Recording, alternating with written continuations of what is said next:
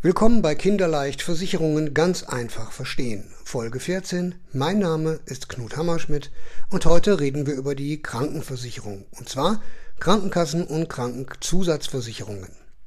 Nun, die meisten Bürger, die sozialversicherungspflichtige Einkünfte haben, sind in der GKV, der gesetzlichen Krankenversicherung, pflichtversichert. Entscheidend ist hier die sogenannte Versicherungspflichtgrenze und diese liegt im Jahr 2022 bei 64.350 Euro Bruttoeinkommen pro Jahr. Wer darüber verdient, kann sich auch als Angestellter privat versichern. Die Krankenkassen bzw. gesetzlichen Krankenversicherungen liegen beitragstechnisch relativ nahe beieinander, können aber in der Leistung durchaus voneinander abweichen.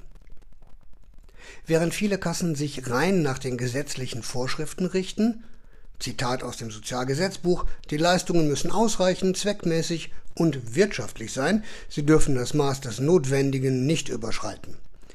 Bieten manche ein Plus an Leistungen, wie zum Beispiel Alternativmedizin, Homöopathie, Osteopathie, Zuschüsse zur Zahnreinigung, alle Impfungen inklusive der Reiseimpfungen, Mammographie unter 50 Jahren, zusätzliche Schwangerschaftsvorsorge und vieles mehr sowie interessante Bonusprogramme.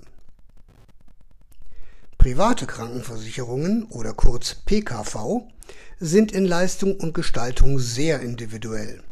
Das beginnt bei ökonomisch günstigen Tarifen mit einem Hausarztmodell und eingeschränkter Leistung bei Zahnzusatz Physiotherapie oder Heilpraktikern und endet bei Rundumabsicherungen, die so gut wie jede denkbare medizinische Leistung übernehmen. Das ist alles eine Frage der Kosten. Einer der wesentlichen Unterschiede zwischen GKV und PKV ist die Kalkulationsgrundlage. Die gesetzliche Krankenversicherung berechnet den Beitragssatz nach dem Einkommen limitiert durch die Beitragsbemessungsgrenze, die, wie ich eben schon sagte, bei 64.350 Euro in diesem Jahr liegt. Die private Krankenversicherung kalkuliert nach den persönlichen Parametern, nach Alter und Gesundheitszustand. Je jünger und gesünder, desto günstiger. Stellt sich die Frage, wer kann sich privat versichern? Privat versichern können sich Beamte, Selbstständige, Freiberufler und natürlich Angestellte, deren Bruttoeinkommen über der Versicherungspflichtgrenze liegt.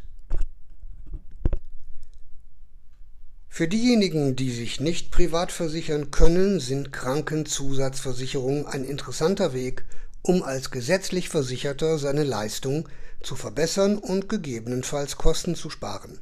Allerdings machen nicht alle Zusatzversicherungen die am Markt so angeboten werden, wirklich Sinn. Sinnvoll sind aber die folgenden Krankenzusatzversicherungen. Die Zahnzusatzversicherung. Hier wird die Zahlung der gesetzlichen Krankenversicherung aufgestockt, zum Teil bis zu 100 Prozent.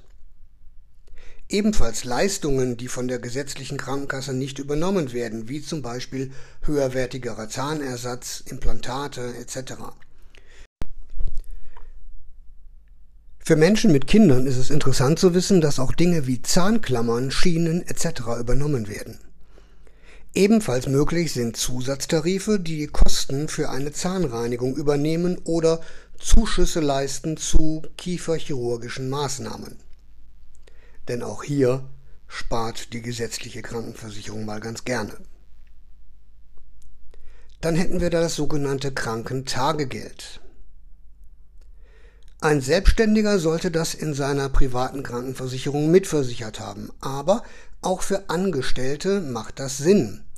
Wer länger als sechs Wochen am Stück krank ist, erhält seine Lohnfortzahlung nicht mehr vom Arbeitgeber, sondern von der Krankenkasse.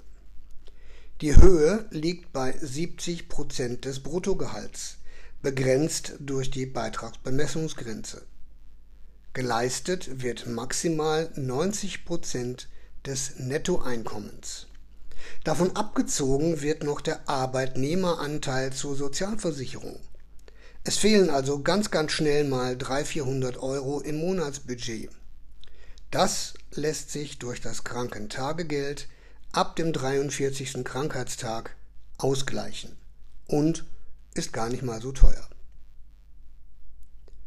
Die stationären Zusatzversicherungen. Nun, wer schon mal im Krankenhaus gewesen ist, der weiß es. Wer im Krankenhaus gesund werden will, ohne dabei in einem Mehrbettzimmer vor sich hin zu vegetieren und dem Schnarchkonzert der Bettnachbarn ausgeliefert zu sein, sollte sich mit diesem Thema befassen.